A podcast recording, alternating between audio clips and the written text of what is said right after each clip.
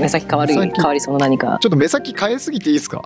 お願いします。 あのお願いします。ちょっと今袋小路なんえで、私のーちょ問っ題とあの例の本の感想ちょっと聞きたいんですけど それうんちょっとコーヒーブレイクに挟んでもいいです かっていう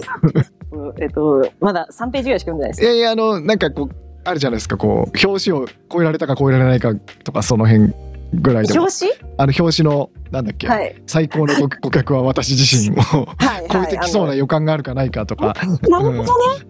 ああそれのとはちょっとにわかに想像はしてたんですけど、うんえええっとやっぱりでももうまあ自身的な要素もありそうな本っていうのは分かってたっちゃ分かったんですよ。うんうんうんうんあらすじとええかあらすじというかしなんか見た感じ。タタイトルがこれこれだけれどもえどえうやら内容はちょっと自叙伝っぽい要素もまあまあそうですよねきっと。ありそうだなとは思ってて、えっ、となので結構えっ、とこの方の、えっとそれこそ まどろみとは何者なのかじゃないですけど、はいいはいはいはいいつ何歳ぐらいの時に何をしてどこうんうんでうんうんどこに住んでてみたいな感じで多分その本の流れとしては進んでいくあってーいうな感るほどじなるほど。ですね。でどのタイミングでピカソに会ってとうんうんかうんその時何を考えててみたいなのが多分書かれているっていう感じで。うんうんうんうんであの私ね最後の方最後の方をねちょっとなんか読みやすそうなところから読んじゃあえーいいとと思思っいてますちょっと最後の方とかもちょっとパラッとかめくっちゃったりしたら、うんなんか結局途中であのコレクターとしての肩書きとか画商としての肩書きみたいなのをなくしてただただもうひたすら自分の一番最初の入り口であったもう好きなものをただただ集めるみたいなのおーうんうんうにん多分戻るんですよねそれ何歳ぐらいの時なのうんうんうんうかんかなり晩年なのかちょっとまだわかんないんですけど。はいはいはい。やっぱなんかこれが一番好きだみたいなことをこれが結局一番肩の荷が下りるというか多分、うん最初から最後までこの人はこういう人だったんだろうなっていう感じですね途中美術館作ったり、うんうんうんうんギャラリー作ったりとかその絵の売買をしたりとかうん商人みたいなことをしつつもだからあの想像以上に多分どの時代も、えっ、とコレクターの人とかってお金を持っててこの今新進系の画家を僕がパトロンとなって育ててるんだみたいなのが一つのステータスとして多分やってた人も多分一定数いそううんうんうんうでんそれって多分なんか今の時代もお金少なからあるんじゃないかなと思うんですけどでなんかそういう別にそういう人たちのおかげで分かりやすいそのお金を持っているからこそ本当の意味で別にその画家にじゃあどこまで惚れ込んでるのかっていうのは置いといて、え自分のステータスのためにもそういうことやってる人たちがいてそういう人たちのおかげでこういう美術とかアートのあれが栄えてってるっていうものもあるから僕は、まあのそういうことを批判するつもりはないけれどーも、うんうんうんうんそれと純粋に好きで好きでたまらなくてコレクションするような僕みたいなタイプはやっぱ見て非なるものだみたいなことをああなるほどあね。の結構強めな口調で書いてるところがちょっと印象的でしたね。うんうんあーなるほど一緒にされたくなない感が強かったですね。るほど一緒にするんじゃねえよって俺は 好きでやってんだとそうで。なんかそのやっぱ、まあ、この人はもともとそんなに分かりやすいこうは派手なうん車乗ってとか裕福な誰から見ても裕福な暮らししてみたいなことあんま興味がないっぽくてあーあの、えー、と本当のコレクターのその変質ぶりとかマニアぶりっていうのはあのマニアっていうのはその分かりやすいこう派手な暮らしとかはしない人が多いんじゃないか的なことも確か言ってた気がするな。うんうんうん確かに確かに。うん、でもどっちかだけでもダメじゃないですかどそれだけだとあのいわゆるこう本当に分かりやすく全然違うビジネスで富を得てる人がうんうんうんうん。パトロンになってくれることによって売れない画家が日の目を見るみたいなこともあるだろうし、まあねだからなんかでもそういう人たちだけだとでもその人は別に結構半分以上は自分のためにやってるところもあるからそのパトロン側の人が、うんうんうんうん心の底からその画家をなんかじゃあどこまであの、ね、熱心に気が狂うぐらい好きなのかっていうと多分そこの熱量は多分負けるんですよね。ああだからなんか多分どどっなちるほもどね。必要なんだろうなっていうことなのかなっていう気がしました。うんうんうんうんちょっとそこの文章はちょっと印象的でしたね。えーあ一緒にされたくないんだろうなっていうなんかでもそういうのありますよね大体。確かになちょっとまだまだ全然読んでないで す。いやいやいやいいんですあのすごい中身気になってたんだよ。いやでもちょっとやっぱタイトルちょっと強いですタよイね。トルあれは強いなちょっとやりすぎちゃったのかなっていうねタイトルまあ我々にちょっとなんて言うんだろうこうタイミング的にもこうビビッときちゃったっていうのはありますけどね。そうですね。ああとねえ一番最初の1ページ目に、えはいあのーそうこれが日本翻訳されるときに、ええー、とこれほ本当に原作、う実際の本ってこういうタイトルじゃないらしいんですよ、えーで本人の確認を持って、はいあの OK してもらってこの本であのこのタイトルで日本語えで日本,、うんうん日本で出てるっぽいですね。ええであそういいですかこの話して。ええもちろんですよ。元の元のタイトルいいですかはいは原いはい作のタイトルがあのこのベルク・グリュンさんが、はいあのすごく好きだった画家の一人のパウル・クレイって人の作品うに、んあの近藤と脇道っていうタイトルの映画なんですよ。えーなんだっ やっぱりその反応になります。片辺さん、ありがとうございます。てえ最高の絵、これ絵の絵のタイトルですよ。で、ーうんえっ、と、このウェルク・グリューンさんが書いた本のタイトルを、このクレイさんの絵の作品にちなんで、うんえー、本堂と脇道っていうタイトルで、はいあの、出してる本なんですよ、本当は。その本の元がってことですかそうです、この私が今持ってるちょ最っとち高ょっのと書き方です。 最高ですよ、本当に。最高ですねうん。その絵気になりますねあ、もうそれ調べたらすぐ出てきます。この本にも1ページ目にカラーで本当ですか印刷されて本堂と脇道はい、本堂と脇道、クレイ、クレイ、カタカナでクレイで出てくると思います。脇道うん、ね、幾何学模様っぽいですけど、単なる。ええあ本当だえっ、とおおあこれはまたねいや、でも今の反応良かったですわ。本堂と脇道って言っただけでも、なんか知ってというただ の。やっぱ親和性ありますよねだってさ我々にありますありますもうシンパシーしかないないですよえね。えでもそんなような、その多分、実際の本は本堂と脇道というタイトルだったのっていうのも、自分のその画商とかコレクターとしての人生そのものうをん脇道感とかあったのかなせ説明するときにやっぱ本堂と脇道っていう言葉がすごく多分マッチするものがあったんでしょうね。あったんでしょうねうん、なんかそんなようなこともちょっと書いて、一番最初の序章っていうところの、 私が唯一数数ページ読んだところ の序章ののところに書いてありまいしたね。やーでもいいんじゃないですかだだいたいそのうんねあの最初と最後と目次で大体わかるって言いますしでもこれいいですね。やっぱこの、田辺さんと話すっていうのがあったことによって、私もなんか、あの、言語化できるので、今どれぐらい読んでるあーはいはいはいはいわかりますなんかある種の強制力がないってという。う。うんんやらない族なんまでさに、まさに。いいですね。いや本堂。でも、本堂と脇道っていうクレイさんの絵のタイトルにビビッときて、俺の本、もそのタイトルにさせてくれやって思ったんだろうなと思って、可愛い なと。それちょうだいってうん。いいなと思って。確かにないいですよね。うんいいなあとね、うん全然読んでない割にはすでにちょっとビビッときた数行あっいやいて、いじゃないですかあの、私、その、今回美術館行った時も思ったんですけど、他、うんうん今まで、こう、絵の展示を見に行った時に結構毎回思うのが、はいこの絵のタイトルって必ず基本的についてるじゃないですか。あありますねど うなんだこれ本がちゃんと一個ずつ作ってるのあか、ーそれこそなんか、タまイトあルマネねージャーなり、うん、そばにいる人なりうんうんと相談しながらつけてるのかう、んうんどう、どうやってできてるんだろうっていうのが、やっぱ言語化の変態なん で。それ結構ぼんやり思うこと多かったんですよ。あの、絵を見に行った時に。はいはいはいはいっ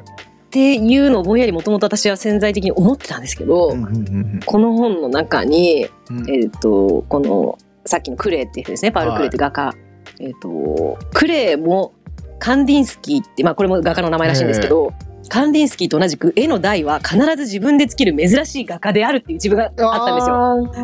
すよ。あー珍しいんだ珍しいんだまあ、これあくまでベルググリューさんのそうあいうことかの発言というか書いてる文章ですけうど、まあ、少なからずこの時代は多分少なかった今もそうかわかんないですけあどでもそれもどっちもわかるなうんなんかこうどうなんだろうアーティストってこうあの受け手が考えるもんだよっていう人もいいのかなとか、はいはい、うんいいると思いますとかなんかその文字絵絵の世界で生きてたら文字とかあんまりうんね、確かにそんなにピなんかパッと思いつかないよみたいな自分がうん一枚書き上げた時に、確かにねそういう人もいるだろうし、うん、そういや面白いなこうまあ自分ラインが引きたいぐらいでしたね マーカー引きたいぐらいでしたね、いやいいなそうなんですよ。いやいやありがとうございますでも。ありがとうございます。こもうこれだけで結構満足しいやた。だいぶ僕も満足しました今あのもうねそれでちょっとねページが読み進まないっていう。いやでもいいんだと思いますよっていうか多分結構満足しちゃい多ま分した、ね。僕の本の読み方ってそういう感じです、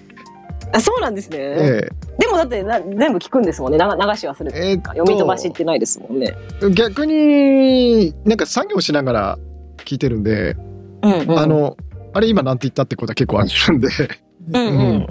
ななんていうのかな逆にいいっちゃいいんですけどその難しい本って、ああうん難しい理解できない読み進めないって全然進んでいかないんですけど、うんよくよく勝手に進んでっちゃうんで前に。確かに確かに自分の理解してるかどうかに関係なでく。最近読んだその漁師のやつら3冊ぐらい行ったんですけど、上司のやつうるせえやつだみたいな 本。当に漁師シリーズ3部作みたいなあもはういはい全然ちんぷんかんぷんなまま終えておお経だったなみたいなへえ興味深い。ただでもそれが多分そのワードとかがこう頭に残って、後に生きるんじゃないかな、生きたらいいなぐらいのあでも残ると思ううな。ん、あとはなんかいい本をスキャニングしてるみたいなイメージもありますよね。だから聞いててビビビってくるやつは本当にこう熟読したりとかしてて、はいはいはいなんかこうなんていうんだろうこうホームラン級の本ってそうはないじゃないですかやっぱり自分にとって。でもそれれってやっぱり中身見ないと分かんないから、わからない。うんそういう意味では1日1冊ぐらいバーッとこう聞いてってヒットするのが一月に1冊2冊見つけられればいいかなぐらいの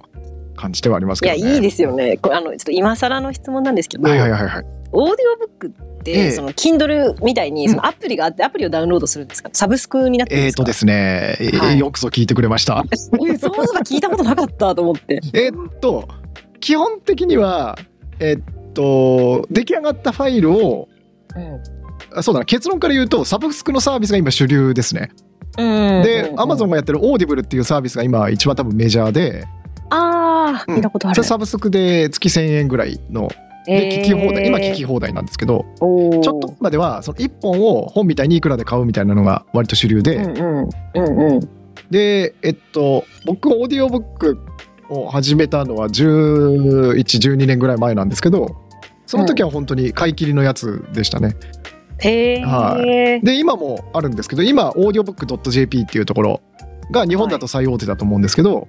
それは昔ちょっと名前が。が違ったんですけどそこが買い切りで売ってる本当だ出てきたオーディオブック .jp。昔でフィービーって FEBE だったかなっていうサイトだったんですけどへー結構思いのある人が作ってる会社っぽくてうんで当時1112年前って多分音楽の違法アップロードとかが結構問題になった時期で、あのコピーガードとかをその音声ファイルっていうかそのいわゆる MP3 とかにはつけるのが割と当たり前みたいな時期だったんですけど、あのそれだとその手軽に聞くっていう部分で全然その手軽に聞いて勉強してほしいとか自己啓発してほしいっていう趣旨にそぐわないからうんそれはつけませんっつってこだわってれ 割と生の MP3 を売ってくれたりとかしててへーたサイトだったんですけど、うん、これちなみにその今おお大きめのところでオーディオブックドット JP とオーディブルっていはいはいはうのはあの例えば映像でいうところの、うんえっと、ネットリックスとアマゾンプライムみたいに両方に入ってる本もあったりこっちでしか読めない本本があったりするんですそうかなんです。別別会社よくぞ聞いてくれましした。た 今気になりましたそれがでわからないんですけどおそらく同じ内容のものが両方にもあってもしかして作ってる会社が違うのかもしれないですね別で作るだけしてる会社があるかもしれなくてそっから両方買ってたりするのもあるかもしれないのあじゃあと片方にしかないっていうのもうはありもちろんあります。あでやっぱそれぞれでやっぱ作ってるみたいで、あそういうことうか、ん、それぞれでも作ってそういうこるとかオリジナルコンテンツみたいなやつですね要するにあのネットフリックスでいうんうんううんオリジナルコンテンツはみいたいはいなはいはいのがあってそれだとオーディブルだとオーディブルでお届けしますから始まったりとかしてああこへれーアマゾンが作ってんだなとか、へーうんでオーディオブック .jp もなんかそれの幹部の方が書いてる本もオーディオブックだって聞いてみたんですけど、やっぱうんうんうんその自分でそのオーディオブック向きだなっていう思うとかオーディオブック化したいなって情熱のあるのをなんか著者の方にお願いしてうんさせてもらったりしてるとか言ってたんでやっぱ片方側にしかない本もへーあるっすね。うん、ちょっと、本堂から脇道行っていいですかえー、言ってください。そういえば今思い出しちゃったんですけど、はい田辺さん、オーディオブックだったら出したいかもってつぶやいてませんでしたっけあ、そこひつついてくれます？つついてくれます？ちょっとそれはつつかないでって言われる、言われてもいいと思ってつつついいててたんですけど。いや、それあちょっとうん待ってください。ちょっと焦っちゃいけない。ちょっと、はいちょっとまとめさん先言い切ってもらっていいですか？ バッと振り切ってもらっていいですか？もうめちゃくちゃいいつぶやきをしてるじゃないかと思っただけです。もうそれをしっかりと、いや、あれはちょっとした一瞬をなんかよぎったからつぶやいちゃっただけなんだよなのか、はい。。でもちょっともう今よくぞ聞いてくれました感があるので、ぜひゆっくり教えてほしいですねおゆっくりも減ったくれもないんですけど、はい。多分ちょっとまるまとめさんの期待にはそぐえないかもしれないんですけど、いや はいあの。だからなんか誰かのコンテンツはをいこう、はいオーディオブック化したりとかはい。そういうの楽しそうだなって思うんですよね。そうですかその音楽としてだったら自分が書く何かを世に出したいって意味じゃないのか。そうなんですよ。思わせない。だからなんか結構今ちょっと密かに考えてるのがあの、はいオーディブルって結構その割と自分で録音してうんをアマゾンに納品してオーディブル化できうるんみたいなんですよね。へでえ、面白。で僕そういうの結構聞くんですけど、うん多分本を書くのに興味あるけどその音声とかの扱いが別に好きじゃないけど、オーディブルに載せられるらしいからってやってる人結構いるっぽいんですよ。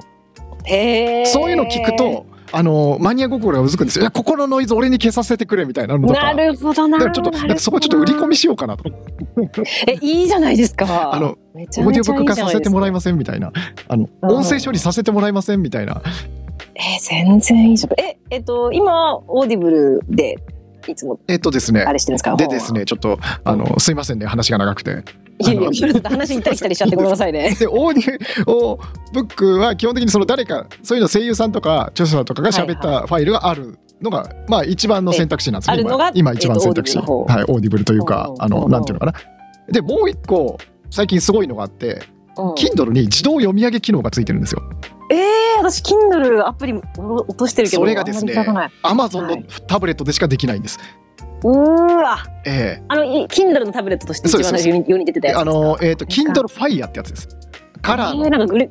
あ知らないな柄あのグレ見た目がグレーのやつしか知らないなそうそうそれ結構昔あの10年ぐらい前読書に適してるペーパーホワイトとかそういうやつだと思うんでうすけど、んあそうですそうですあれは読むのにはいいんですけど、うんあの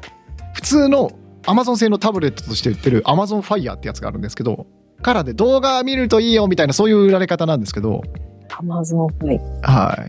いいいっぱい出てくると思いますでえタブレットってことですよね、でタブレットで読み上げできるんですけどうんこっからがちょっと変態的なんですけど、はいそのままじゃ使いづらいんでうんまずその音声を読み上げさせたのを IC レコーダーに録音してはいでそれをパソコンに飛ばして処理をかけてうんでそれをスマホに飛ばしてそれを聞いてます えっといわゆる自炊ってやつですねへーえ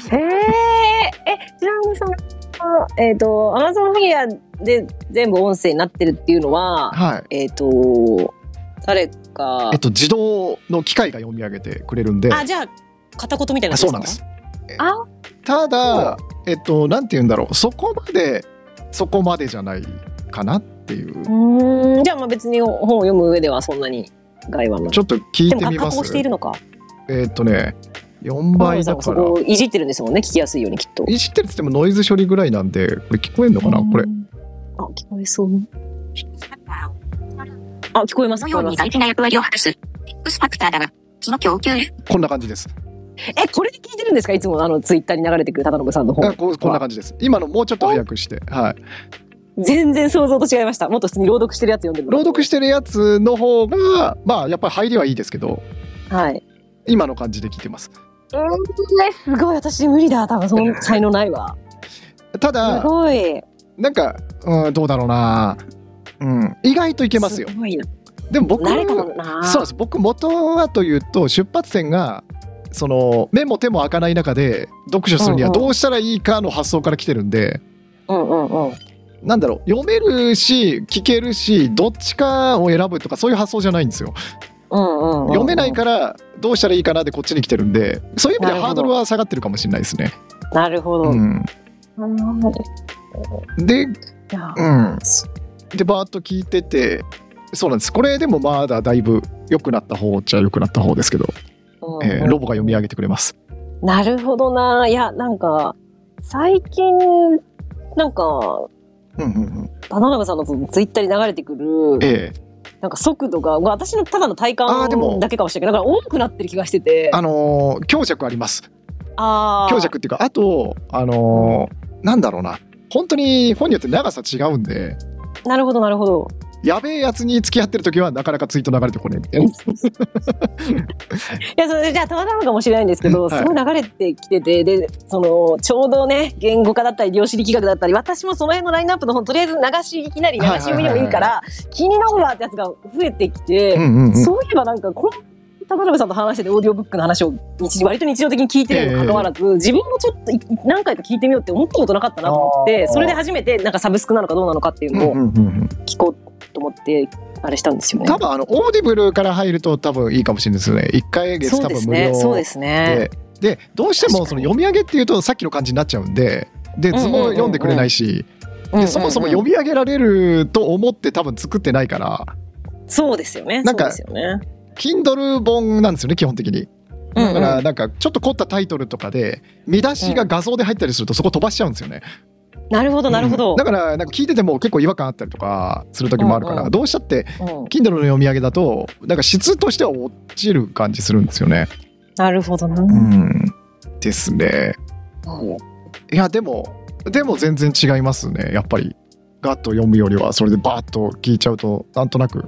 イメージついたりオオーディブルでパッと私が今なんとなく読みたいって思う本が何冊ぐらい聞け聞け見れ、えっと、聞けるのかっていうのは調べられますもんねオーディブルのサイトでねきっとそうですねあとはアマゾンでオーディブル版あるやつは出てきます、Kindle と本とオーディブル版っつってああ、なる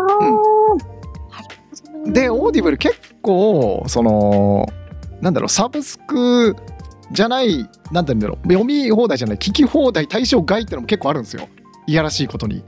えー、そしたら課金したら聞けるその買い切りですね買い切りああなるほど僕はもうそこ割り切ってもうなんかそこは目つぶろうと思って本題には目をつぶろうと思ってる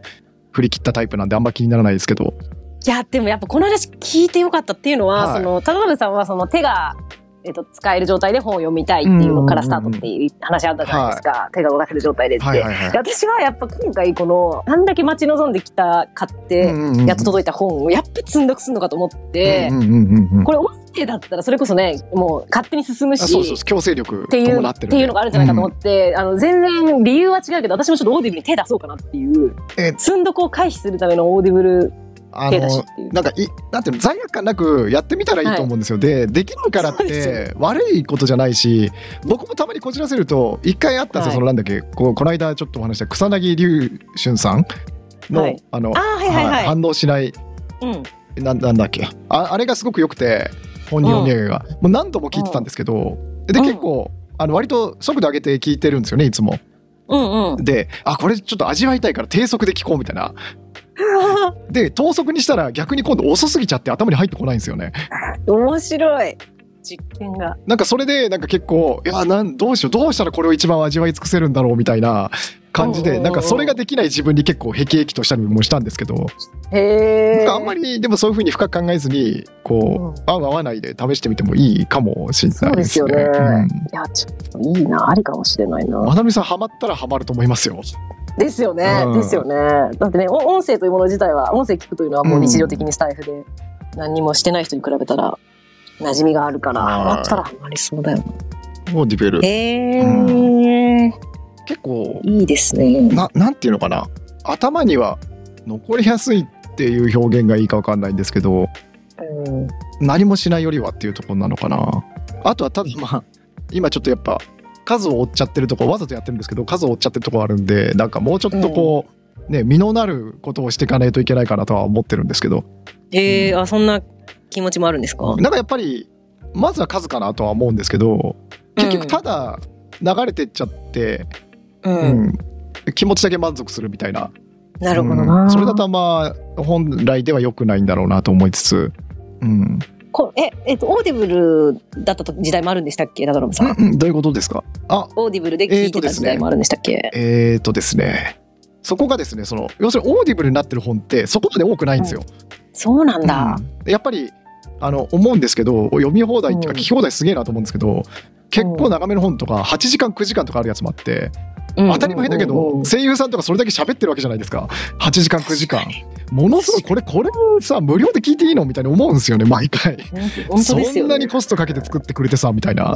うん、うんだなんかそれもあって冊数はそんな多くないうん、なんでやっぱり気になるけどオーディブル化してないっていうのをやむなくさっきので聞く感じですね、あーなるほどね、うん、新刊とかは当然オーディブル版はすぐ当てないんでうんうん、うん、なんで最近の本でバババって出て割と最近多かったのはその新刊で出て多分新刊出ると僕いろいろ読んでるから多分おすすめにボンボン飛んでくるんですよねうんうんうんうん、でそれで気になったのを買っていくんですけどでも新刊だからオーディブル版ないんですよねうーんなんでさっきの読み上げでバーッと聞いちゃってっていうな感るじほですどかねね。うんうんいやでもちょっといいなそうですよねまずとりあえず1か月無料だし試してみる価値はありそうだないやーでも多分ハマったら化けますよ。ここで言うバケルと は面白いなでも、新しい世界だなこれいいでえすーね、正直あの YouTuber のあの釣りじゃないですけどあまり人には教えたくない Tips ですよこれ。いやーそういう感覚なんあですそういうね感覚です。えーええそうなんだ、いやちょっといいじゃないですかそうなんですよ。えーでもこれアマゾンがやってるんですよねオーディブルはサービスとしては Amazon がやってオーディブル、まえーどのぐらいいつからあるんですかオーディブルはそこそこ古いかなでもその聞き放題になったのは割と最近割と最近ですなんか聞聞き放題になったり買い切りになったりなんか行ったり来たりしてる感じですねへーオーディオブック .jp の方が安いしうん割とそっちもいいっちゃいいですけどねうんうんなるほどなうんですねいやすごいなあえだってこれ当たり前ですけどアマゾンがやってるってことは元はアメリカってことですもんねあですオーデねィオブックサービス自体がね、しかも海外の方がな車社会あだかそうらいうのあるみたいですよもともとラジオとか聞くって言いますもんね、うんオーディオブックも浸透してるっていうもんねそういうのはあるみたいですねいやいいですねちょっと思わぬさっきあんなに「マトリックス」で盛り上がった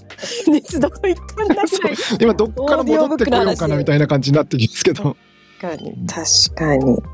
いやでもちょっとよかったこれちょっとこれはこれでお聞きしたかったんで、本当ですかうん、いやこーれ聞きたかったですね結構あのまどろみさんに聞きたいこといっぱいあるんですけど 何ですかあんなにいっぱい質問してもらったのにすでいにやもう後から後から出てくるんですけどあ別にあの今日じゃなくていいんですすけどはいはいなんかあのえちょっと冒険談みたいに聞きたいのがそのいおう17をなんでやってあはいはいどうだったのかみたいなのもなんか聞いてみたいなと思うし、あーいいですね、はい、なんか、ぜひぜひ、うん、あの他の話してて興味ありつつ全然消えてないなっていうのははいはいあったりとかしてあともう一個聞聞いてみたいのはそのやっぱ書くことに多はい分こだわって、まあ、こういう仕上がりになってきてると思うんで、はいなんはかいそういうのもどういう変でさっきのその言語化年表をこうもうちょっとねっとり聞きたいですよね。いい言葉言ってくださいますね言語化年表をねっとり聞いてみたい、うんねっとりちょっとねっとりめで聞きたいですよ確。かに言語化年表うんさっき私も会話のそれこそ会話の中で口をついて出た単語でしたけど言語化年表って、はいいうはまいはいはい。あ、言語化年表、まあ、内観年表ですね内観年表イコールそれは言語化年表なんでうんうんうんうんうん内観年表ちょっと一旦忠信さんに聞いてもらう上でもちょっと構想するだけでも楽しいですねあー年表の図を自分の脳内で。ええああともう一個あっ た。どうぞどうぞ なんかスピリチュアルについてとか。あーうんはいなんか僕も割と結構好きっていうのもちょっと違うのかなあのそういうの好きというか興味はあって、はい、うん、でなんか結構ライブ配信でも普通に何でしたっけあの単語として出てくるじゃないですかな何でしたっけ宇宙がどうとかって、 もうはるちゃんそこのストッパーゼロあなーんでね、全然でもああいうの好きっちゃ好きなんですよ本当ですか周りの文面からどういうことなのか想像するっていうこうそうなんですよね。そうそう。私はもう完全にその自己啓発本を読み漁ってる時期に、うんうんうんうん当然やっぱりスピリチュアルっぽいものも、はいはいはいもうははい入ってくるというか。いうんうんうんうんそのわらをもすがる思いでちょっとでも生きていきやすくなるためにうんうん役に立ちそうなものを手当たり次第それこそ YouTube であっても本であっても私はうんうんうんあの手伸ばしてたんではいでその最終的になんか一番うんあの短期間的にじゃなくて中長期的に自分の人生に取り込みやすかったのがあのそういう宇宙理論とあかーエネルギーとかなんかそういうスピリチュアルとも呼ばれる人によっては感じるようなものだったんですよ。なんかあのえーえそれ実行授業とか許可っていうんうんううんうんことにおいて、あのもう何をしても OK, OK を出せばいいんですよみたいなことを言ってくれることが多いんですよ。ああいう目に見えない世界系の話って。あーなんですごい楽なんか楽っていうか、うんうんうんうんうんじなんかあすごい強めの自己啓発本だとよしこれやったらなんか生きていきやすくなりそうとかもっといい自分になりそうと思っても、うん1週間ぐらい続いてもその後なんか挫折した時に。振り幅がやっね。ぱりそうやっぱり自分ダメなんだって思っちゃうことは多分多くて、うんうんうんそれで多分たまたま私の中では多分残ったんでしょうねそのやりやすいという理由によって、うんうんうんうんあのもしへーうまく続かなかったらその時はもうあなたのタイミングじゃないのであのこの本自体をもう一旦忘れてくださいみたいなこと言ってくれたりするんでああ優しいうんいつ何時も優しいんで、えそれ宇宙理論っていう理論があるんですか。えーっとなんか人によってすごい多分いろんな呼び方をしてて、うんうんうん私が、あのーそのそれこそ花ちゃんと仲良くなったきっかけでもあるのがハッピーちゃんっていう配信者がいるんですけど、えーそのその人はあでもその本のタイトルで言うと、うんうんうんあ本のタイトルというかエイブラハムとバシャールっていうなんか宇宙存在みたいなのがはいるらしくてですねだからそれ全然別別物ですかねその別物としてえ、えでそれはあの海外で結構そういう界隈では結構ベストセラーとい。かえになってる、ーそれは人物名じゃなくてなんか宇宙存在というまた謎なえあれなんですけどでそそのハッピーちゃんっていうあの私とか花ちゃんと同世代の女の子はその2冊まあ一番最初はエイブラハムの方の本って言ってたかなエイブラハムの本エイブラハム。に、はい、ビビビッと来てそれをあの自分のそれこそ自分のフィルターを通して自分なりの伝え方で伝えてるえー、子なんですけどでもすごいハッピーちゃんのファンはいるのであのハッピー理論って呼ばれたえりもしてます、ーハッピーちゃんハッピーちゃんはどこで配信されてるんですか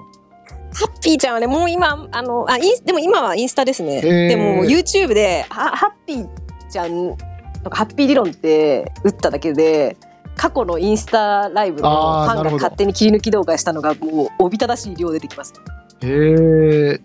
イブラハムエイブラハムの教えなんかいろいろ出てきますねはい本は多分日本語訳されてるものもいっぱいあると思いますねエイブでラもまハあム引き寄せとかそういう界隈ですよねジャンルとしてはうーんなんかでもそういうのが結構この間量子論の本読んだら、ややっぱそういうとのなんか通じるような話があったりとかして面白かったですけどね。うんうんそういう方向からも説明がなんかできてしまうみたいなできるみたいな言い方されてたじゃないですか、スピリチュアルって一見スピリチュアルと問われるものが価格的にもうんうんあハッピーちゃんいっぱい出てきた。そうなんですだからこの YouTube の方があの全体像はつかみやすいと思います今のうんうんうんハッピーちゃんのインスタを見に行ってもそのハハッピーちゃんが発信始めてからもう今10年10年弱ぐらい経っちゃってるんで、ーもうね全然違う次元であの夢叶えることとか興味があるものがなんかバカでかい領域になっちゃってなんかいきなりなんかどこペルーとか行ってあならんか写真ドレスで写真撮ったりとかえー海外の有名ななんか写真家に写真撮ってもらうとかなんかうんうんうん何の目的もないただやりたいからやったみたいなことをうんうんして遊んでるので今は。でもともと派遣で皿洗いの仕事をしてたみたいなところからスタートしてるんで、はいはいはいはい。 YouTube の中の切り抜き動画とかの方がちょっと概要がつかみやすちいょっとかもしれ YouTube でさらってみますわ。ないです。はい。いやいやいや。なんかそうその量子力学もなんかさらっとまあ3冊いったんですけど、なんか結局あのサトシさんが話してたのが、うんなんかさらっとサトシさんが言ってたんですけどなんかすごい要約力すごいなと思ってておうなんか冒頭でなんかこうこの積み重ねじゃなくてこう関係性によっては全てはできているみたいな話なんですけどって言っ言っててまたじゃないですか言ってた結局あれでしたえすごいうん結よ構あそういうことかよとく思ってなんか結局あのサトシさんの要約が一番分かりやすかったです僕の中で、うんすごいなすごいなと思いましたね、はあーそうなんだそう私もなんか量子医学ふんわりとしかイメージてかイメージぐらいしか持ってなかったんですいけど、はいはいはいはあのあの佐藤さんの予約聞いた時えあ量子医学ってそういう話だったんだってちょっというんうんうんなんか新たな見解でしたけど今の忠信さんからの話を聞いてより一層あそれじゃあーきっとそれがそっちの方が本質っぽそうなんだなって思いましたうね。ん、まあどう、うん、わかんないですけどその、うんなんだろうなかいつまんで言うとそういうことみたいないやでもなるほどな、いや面白いなな。んか個別に見てっても結局わからないみたいなことらしいんですけどねだからなんかこうん、途中からこう雰囲気怪しくなってくるんですよね結局そのなるほどな箱開けると猫は死んでるか生きてるかわかんないみたいな話あるじゃないですか え何ですかそれえっとなんだっけな僕もちょっとあのもやっとしたままなんですけどななんだっけな有名なあれらしいんですけど猫猫理論って言って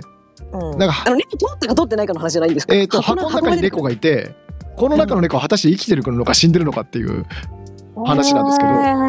どあの結局今まではその我々が観察しないとそれは分からないから、その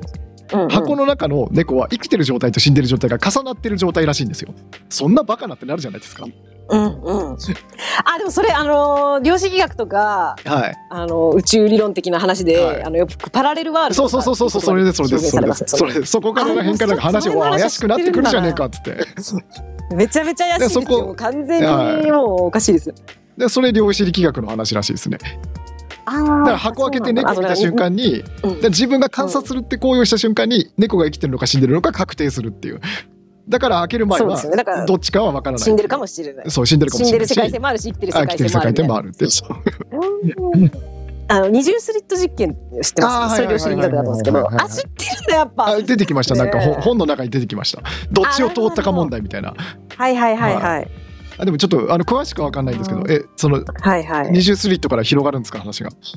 やや広がらないですなんかそれも私の中では量子力学の話ででもこれ量子力学とか言うとなんか物理学とかそっちの方だかうらんうんうんうんすごくなんか論理的な話になるかと思ったらめちゃめちゃスピリチュアルっぽい話じゃんっていう、はいはいはいはいはい。で私は逆にそういうハッピーちゃんとかスピリチュアルな人が、うんうんうんうんえっと、量子力学では実際こういう実験とかもあってねっていうところから情情報がインプットしたので、はいはいはいはい。えこんなものが世の中で量子力学として提唱されてるんだってことに驚いたんですよねなんか結論だけ聞いちゃうとあのとんでもみたいに聞こえるんですけど、はいはあい。れ下から積んでいくと確かに理屈は合ってるみたいになっちゃうんですよ合ね。ってるんですよね。ええでもそうなんですよね。わかります、それは。うんいや、面白い面な。白いですね。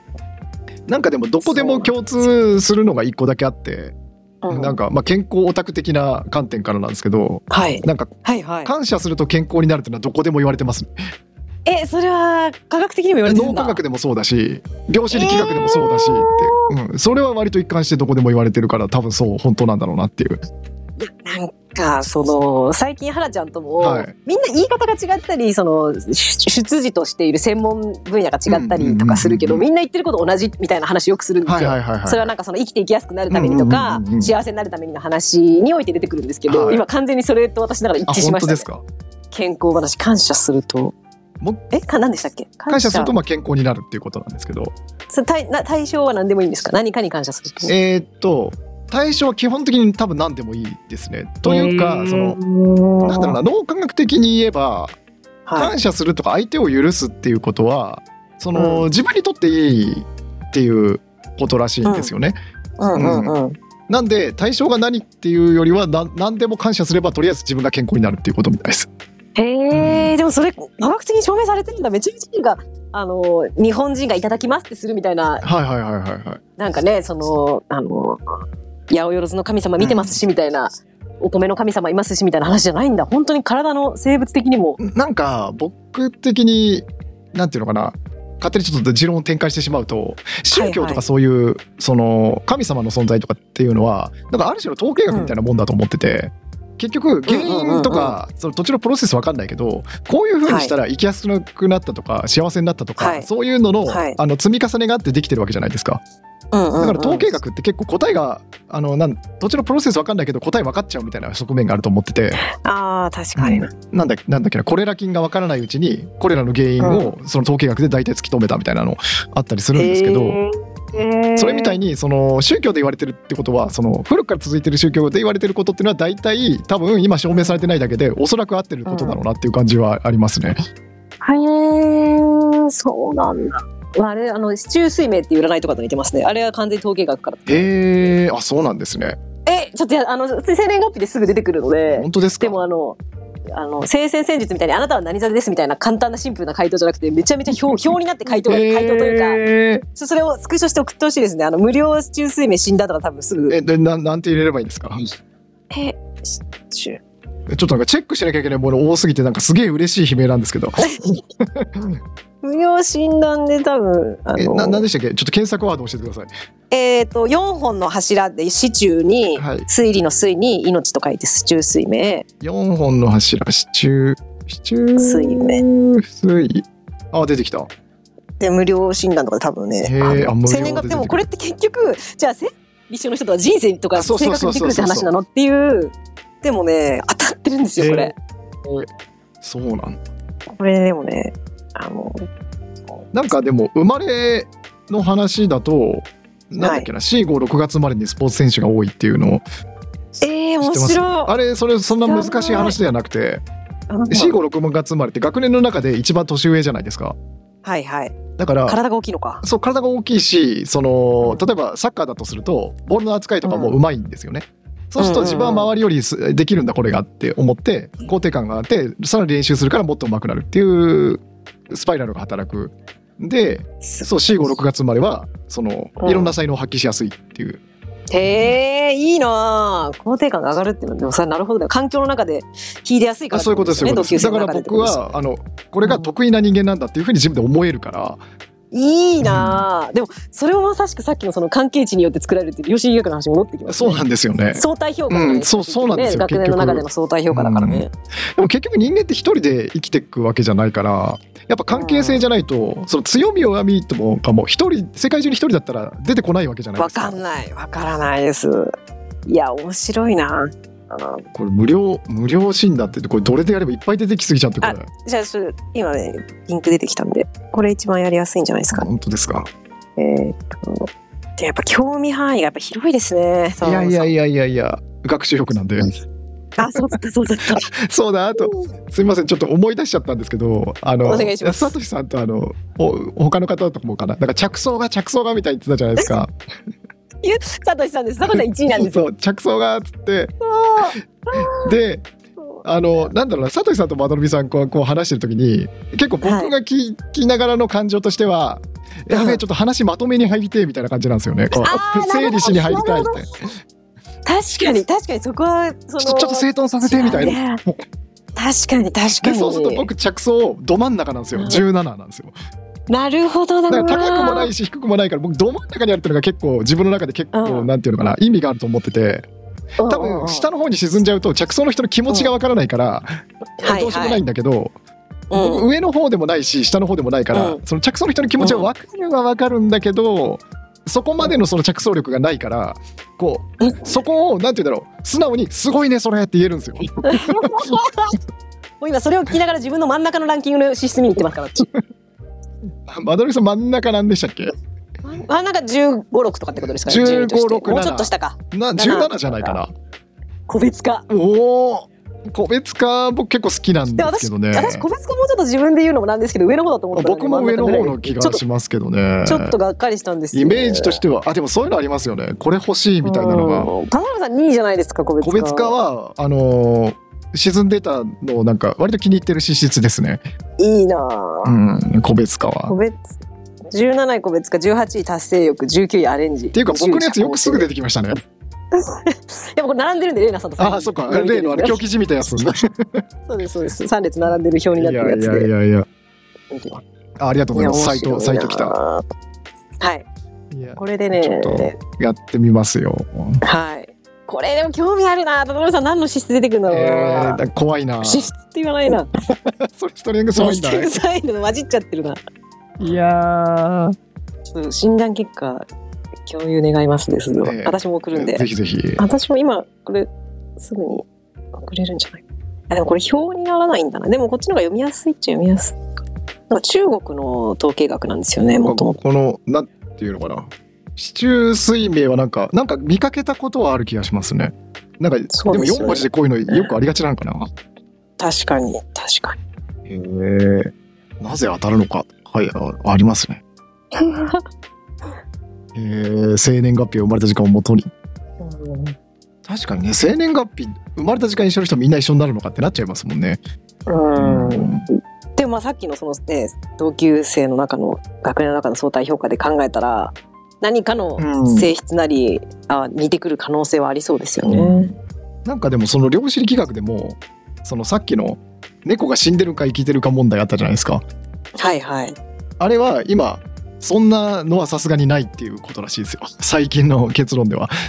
隠れてる時にあそのパラレルそううんへーそれはさすがにないっていう結論らしいです、へえ。でなんかあとはじなんゃかあ運命論とかですけどあうの、ん。生まれた時からそのなんていうのかな結論決まってるみたいな,、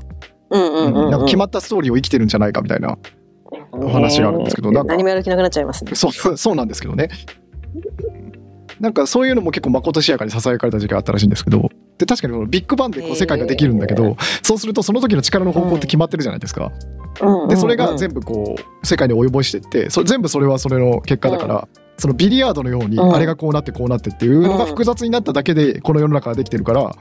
全う部ん。これから起こることももう決まってるっていうことらしいんですけど理理屈としては。はそれも最近のあれではそれはさすがにないってことらしいです。それはさすがにない。それはさすがにないあっての最ことらしい近の人がぶった切っていくの面白いですね。へえ、なるほどな。それもよくわかんないですよね。それはさすがにないってことが証明されたって一体どうやってみたいな。確かに確かに。でも何が真実かわかんないですよね本そう当なんです。に結。局わかんないですね。で健康系情報もあのその時のトレンドによって結構コロコロ変わるんで。うん。いやでもさっきのその感謝すると健康にいいはあの誰しも言ってるっていうどの専門家の人どこの専門門家も言ってます。面白い話だったんですね。はい。えそれ脳脳科学者以外になんかそのなんだっけな。内科の人とかも言ってるんですかね。ああどうだろう。そこまであのもう切り分けていくと何とも言えないですね。いやでも多分いろんな人言ってるんだろうなんか理屈としてはその面白いっすまあね各社とかそのうん例えば「許し」だったりとかってその、うんもう善人とか人のためにみたいなそのさっき、えっと、マダリさんもおっしゃってましたけど、その日本の古くからのなんか善行としてみたいなイメージありますけどなんか健康の観点から言うと、なんかそういうことではなくてもっとなんていうかな利己的な話で結局、うん例えば感謝じゃなくて例えば恨みとかだったりするとそのその人を忘れられないとか、自分がその、怒ってる感情によって自分が壊されていくみたいなことがあったりするわけじゃないですかだからどっちかっいていうとそのその人に感謝するっていう、えっとポジティブな面じゃなくてネガティブな場で場面の話でするとその例えば、あんまりいい印象じゃない人がいたけどその人に感謝するとそのネガティブなイメージが自分から消えていくから健康になれるとか、だから相手のために感謝するわけじゃなくあーなてるほどもうあなたとの関係は断ちたいから感謝して終わりにするみたいなイメージとかもあったりするみたいですけどね、う、うんだからそのいいっていうかそまあでのもイメージとちょっと違う思考んが技です術よになるとかとも似てくるあ似てますね似てますね確かに。うんそううか、ん、だちかょら結局っと似てますね嫌なことをしてくる人とかにその自分のリソースを取られちゃうから、うんそれを感謝することによって断ち切るみたいなそうですよね、うんそうですよねうんうんうんうんだからその確かにリソースをつそこで疲れない使われちゃわないようにするみたいな感覚なんだそろううななんですだからなんかなんていうのかな、うんそうなんなんていうのかなこういいことだよみたいな感じじゃなくて単にスキルというかうんうんうんうんそういうイメージなるほどなですね。いやちょっとあの話戻るんですけど戻してください。ちょっと先ほどのちょっとマトリックス図にああ関して戻は戻そこに戻しますすか。ここっからちょっと私一旦ちょっとしばらく一人であーだこうだやってみてちょっとまたええ連絡しますわ、これ全体しばらく遊べるなこ遊れべまもすうね。だいぶ遊べるもっとこうしたことができるかもとか、ええここをこうやってちょっとか可変してちょっとあのちょっと精度が上がジるョハリのマードもも一コネしたいですよね。あそうですねそうですちょっと私はねちょっとうまくつなぎ合わせたりしたいんですよね、ええコネ回したないん。かさっきちょっと一瞬つながりましたよねジョハリの窓でいうところの自分が知ってるのこのええちょっと2つの場所が AB このグラフ1でいうとちょっとジョハリこねますこの位置。ちょっとこねます。あいいどうやってこれますちょっとジョハリ出します。はいジョハリもう一回出しましょうウィキペディアまなみさん時間大丈夫ですか？大丈夫ジョハリでラストにしましょう そそしたらお昼にします私もわかりました。僕今日もう二点の決意できてるんで大丈夫 ですよ。まああとジョハリああったあったあったあった。このウィキペディアの図でえーこれジョハリやっぱいいですね。いいですねいいですね。やっぱ自分の知らない自分っていうところがポイントなんだろうな。うんそうだと思います自分これやっぱこれ分かってるって言葉使ってますね分かってるあー分ってないって確いう日本語にしてるなそうですねうんうん、認識あるないとかじゃなくてうん、知ってる知らないでもなく分か分ってるか分かっってていないる。にしてますね。そこ掘るとなんかまた話ややこしくなりますね。もう全然本題まさに本題じゃないですよねそここれ分かってるっていう表現なのかっていう いやでもそそこ言こいが始大めち事ゃなうと気もするっていう。そうですうんね分かっているす確かにさっき言われたように分かっていないだと存在は知ってるってニュアンスあるっすもんねでもそこまで考えてねえんだろうな多分うんそこまで多分考えてなさそうですね、えだってなんなら未知の窓のところに誰からもまだ知られてないっえてでいうも分かってそれ存在知知るら知ならいないってですもんね話になってるし表現がゆる揺 らいでいるっていううん由来で誰も分かってないのはずですよこれ統一させるならおいややこしいやつらになってきたぞこれ赤字入れ始めたぞウィキペディアにめんどくせえやつらになってき ためなんどくさいですね確かにねそうだこれでやっぱ右下からうん、こう組み出すっていうのがポイントじゃないですかやっぱうん、組み出すというのはなんかこうみ自分の知らないもそうのそうそうそう右上うはん多分会話で会話で組み出せそうな気がするんですよ盲点の窓にある事象は、はうんうん、うん、周りはもう知ってるみたいなやつですよそれでいくと3も案外あれなのかな隠されたっていうけどあでもそうか自分からも隠しちゃってる説ありそうな気がするんだよなっていうああ2種類ありそうですね、ええこの秘密の窓の中に意図的に隠してるバージョンと、は、はいなんか薄々感じながらも見ないようにしてるみたいないはいはいはい3の4の間みたいなとこありそうな気がするなっていう。うんあの自分が秘密の窓だと思ってたのに、えーみええーあでもこれ他人に分かっ他人に分かられてると思ってなかったっていう領域なないでいすですね。それちょっとこれ面必白要いでですすね。ね。 っていうかそれ面白い観点じゃないですか。 いや、この間ね、私、その、花ちゃんと電話してる時はあいったんですよ。なんか、私だけが知らなくて、花ちゃんにはもうバレてたんだみたいな、へえ私私の何か一つのとある性質とかの話をしてる時はいはいはいはに、いでもそれって結構やっぱり、その、彼氏とコミュニケーションしてる時とかでもお互いそういうことってあって、いや、そんなの、もろバレじゃん。あるありますねお互いが確嫌いみたいなかにそれもうちょっと一つ必要ですよね、領域としてね。必要あー必要あーどうなのかなでも右上に分類されるんじゃないですかあでも自分も一応知ってんだ隠してるつもいりやなんだ自分自分は知ってて他人は知知らないと思っていたことです。だから3 3にあるつもりが1だった説ですよねあそうです。で1の中に、えっと、これ1だと他人にも分かっているっていうことを自分が理解してるイメージじゃないですかあー。これもう等しく必要説 かそうそうそういうことです。それが言いたかったんです、佐田信さん。これちょっと待ってくださいこれあのそれがあれじゃないですかメタ認知につながってくるんじゃないですかあーでもそうかもしれだかならい。ジョそハうかリものしれないですね。窓の自己認識に対するメタ認知みたいな、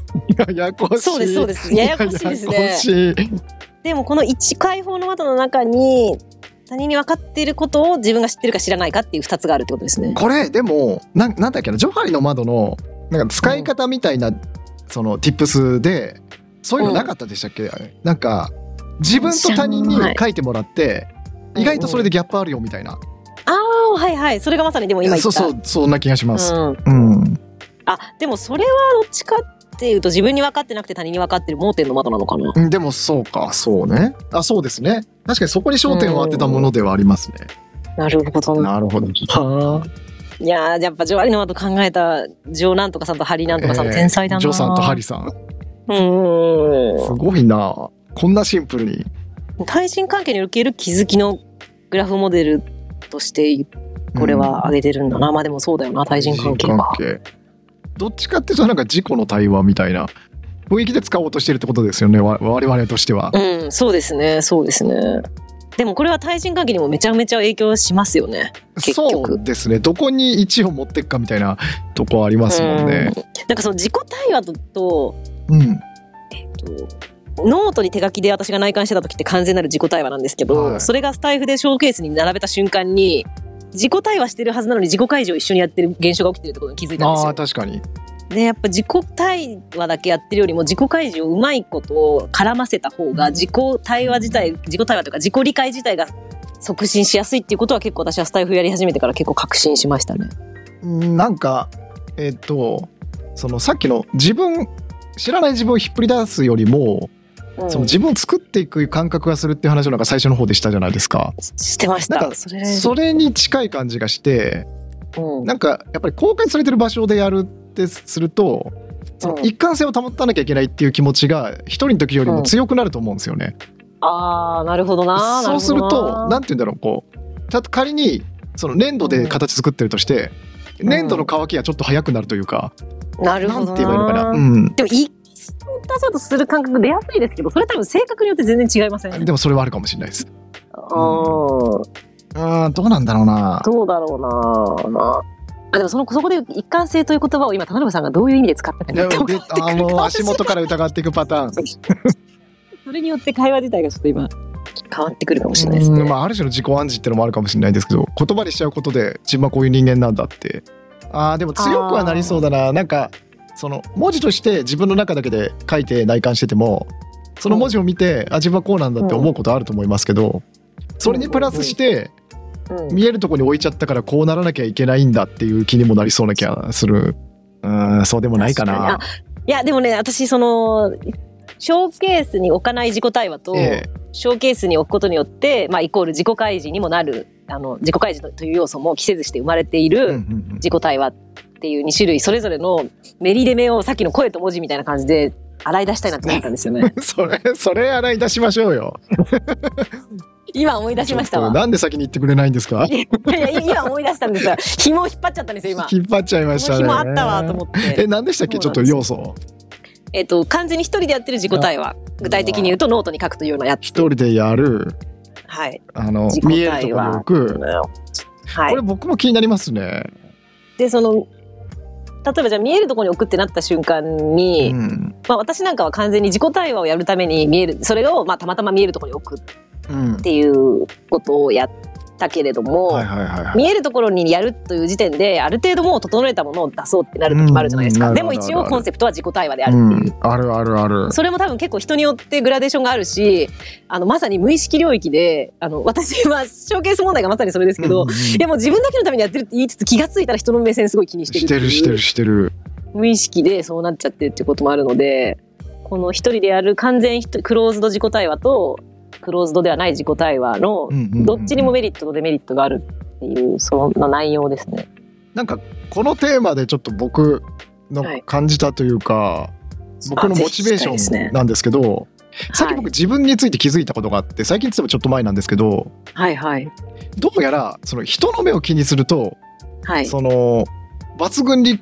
そのなんだろう人の目をがあるとちゃんとやる人っているじゃないですか、うんうんうんうん。僕その傾向めっちゃ強いなっていう自覚があって、えー、面白い話。うんうんうんなんなんていうのかななんかちょこちょこ話にするんですけどその、うん筋トレ絶対やりたくないって思いながらその、うんツイッターに毎日投稿するようになったら続いてるみたいな話をするじゃないですか、はいはいはいはいあれで気づいたんですけど、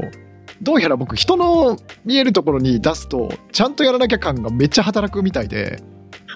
これいい風に使えたらそうそうめそうちゃめちゃいいですよそそうれね。だだからなんかあそれ俺めっちゃ聞くタイプなんだと思っ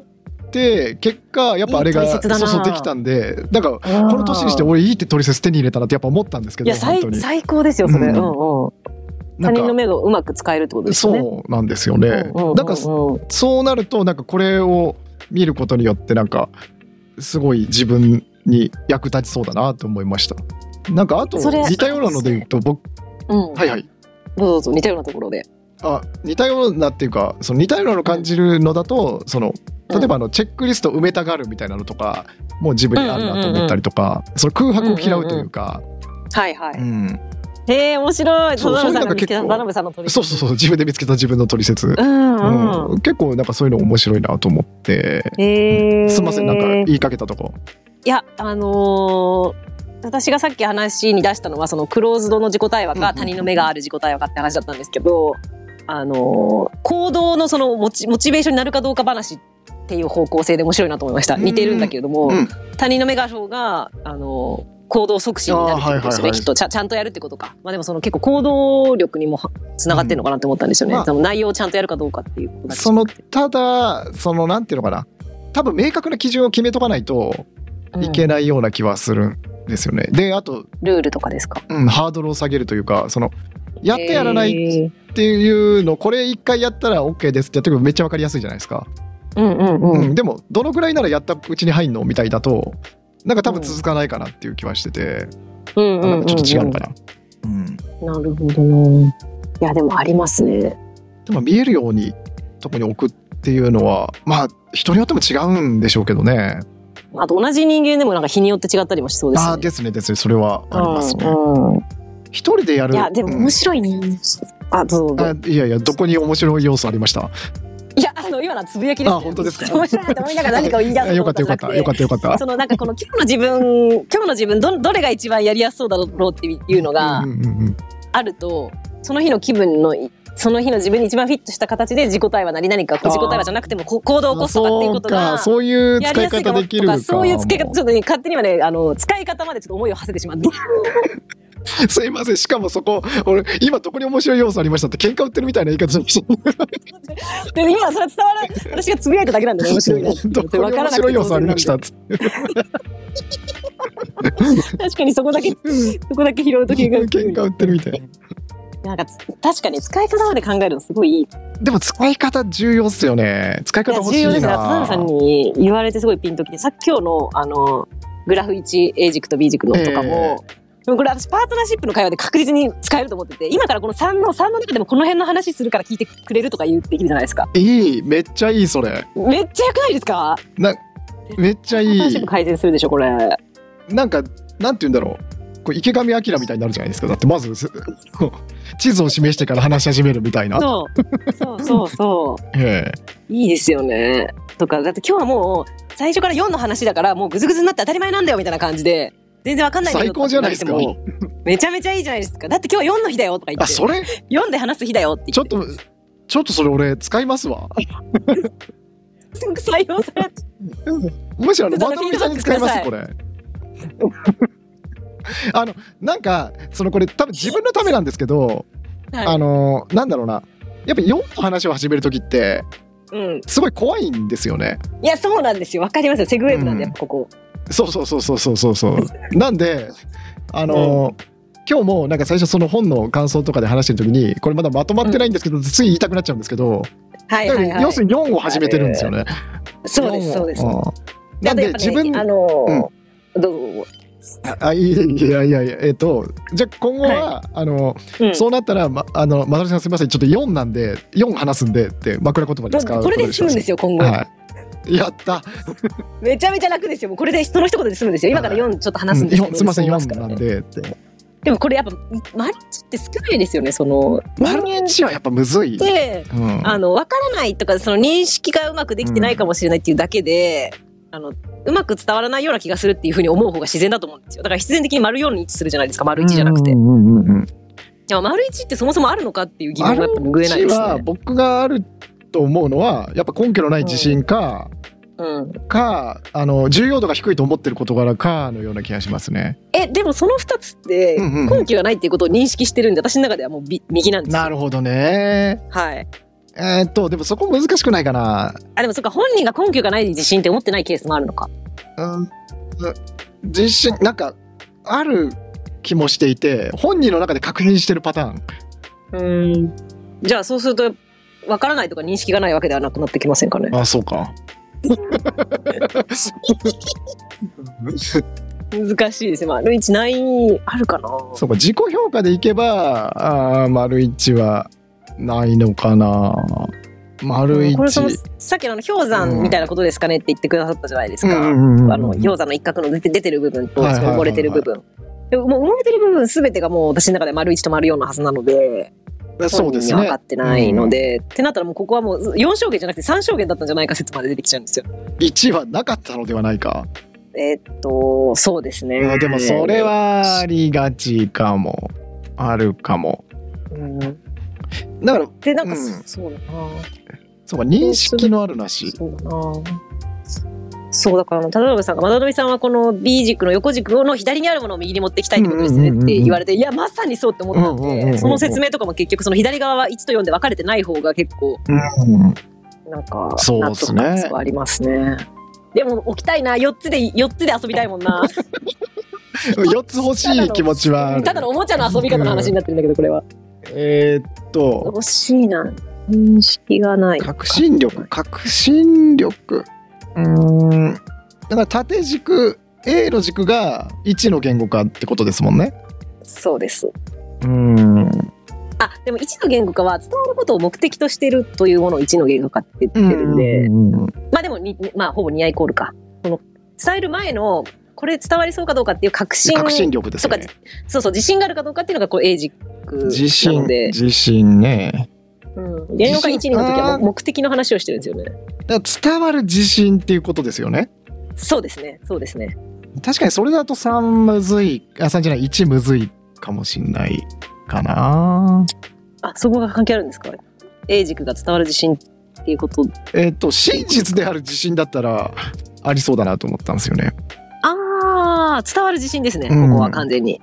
伝わる自信があるかないか分かんないけど伝える自信あるよって確かにおかしいですもんねうんうん。わかんない。うん。自分でも分かってないけど伝える自信あるよえー、ちょっといや、でもそうだ。ちょっとわ、かんない。ううんん、ちょっとこれ寝かせます。ちょっとお願軸いします軸ずらしていいですかはいはい。全然違うことを言うかもしれないんですけどこ言のっちゃってください車の運転ってあるじゃないですか、はい。車の運転って車の構造を知らなくてもできるじゃないですかはいはいはい。だからなんかそれにヒントあるかなってちょっと思いついちゃっただけなんですけどああ、なるほど。車の構造俺分かってないんだけどう運ん。転できるし、お前にも教えられるよちょっとまた私も全然繋がってない。いはいこと言うんですけど、あの私が彼氏に優しくないって言って泣き叫んだあーはいはいはいはら、いさとしさとしさんとのコラボでしたんですけど、知ってくださってましたっけあのエピソードえ一応存じておりあまるす。ありがとうございます。あれってうん、とあれはじゃあどこに入るんだろうってなった時に、確かにちょっと一っぽい。うん ですよなんか